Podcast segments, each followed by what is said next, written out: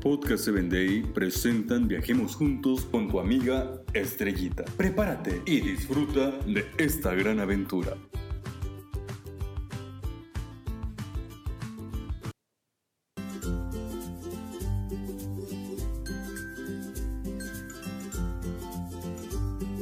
¿Qué tal amigos? Quiero compartir contigo la historia de Capiolani. Capiolani, una mujer nacida en la isla del Hawái. Aparentemente, Capiolani vivía desde muy pequeña en esta isla. Fue creciendo y creyendo las costumbres y mitos de esta isla, hasta que en una ocasión se encontró un libro que alguien dejó en la playa. Le llamó mucho la atención, ya que ella no sabía leer, pero había ilustraciones. Ella miraba las ilustraciones y miró en alguna de las ilustraciones la historia de Jesús. Fue y buscó a su amiga y le dijo, ¿tú qué sabes leer? Léeme ¿Qué dicen estas historias? Cuando su amiga leyó las historias, dijo, no debes creer a estas historias, ya que van en contra de nuestra diosa. ¿Pero cómo?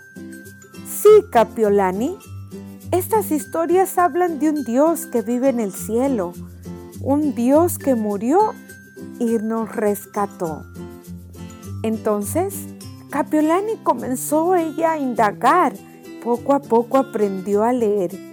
Cuando finalmente logró leer todo el libro, se dio cuenta que había estado engañada toda su vida.